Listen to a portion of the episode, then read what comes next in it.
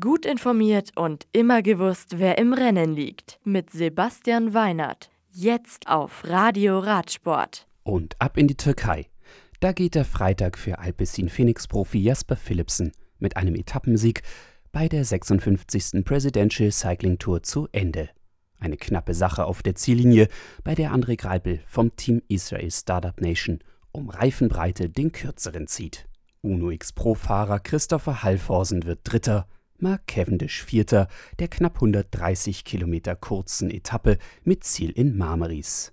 In der Gesamtwertung liegt weiterhin Manuel Rossi Diaz vorn. Am Samstag steht nun Etappe 7 ins Haus. Da geht es gleich hügelig los und bei Kilometer 25 beginnt der erste ernste Berg mit einer Wertung der ersten Kategorie nach 8,7 Kilometer mit durchschnittlichen 7% Steigung. Das Ziel liegt dann nach 180 Kilometern in Turgutreis im östlichen Landeszipfel, direkt am Meer. In Spanien ist es derweil nicht weniger spannend. Am Alto de la Reina, also am Berg der Königin, gewinnt Enric Mas die dritte Etappe der Volta a la Comunidad Valenciana. Der Spanier vom Team Movistar kann sich aus einer Ausreißergruppe lösen, nachdem diese eine eindrucksvolle Bergabjagd hinter sich bringt.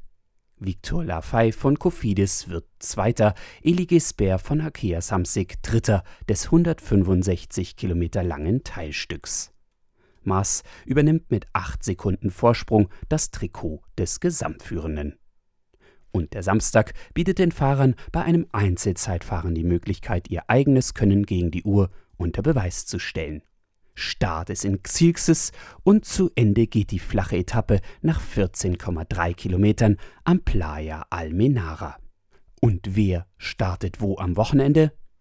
Am Samstag finden in Ecuador in Südamerika die nationalen Meisterschaften statt. Und die World Tour macht am Sonntag Halt beim Amstel Gold Race in den Niederlanden. Beim Rennen der Frauen ist es die siebte Austragung und die 55. Edition der männlichen Elite verlangt den Fahrern auf fast 217 Kilometern alles ab.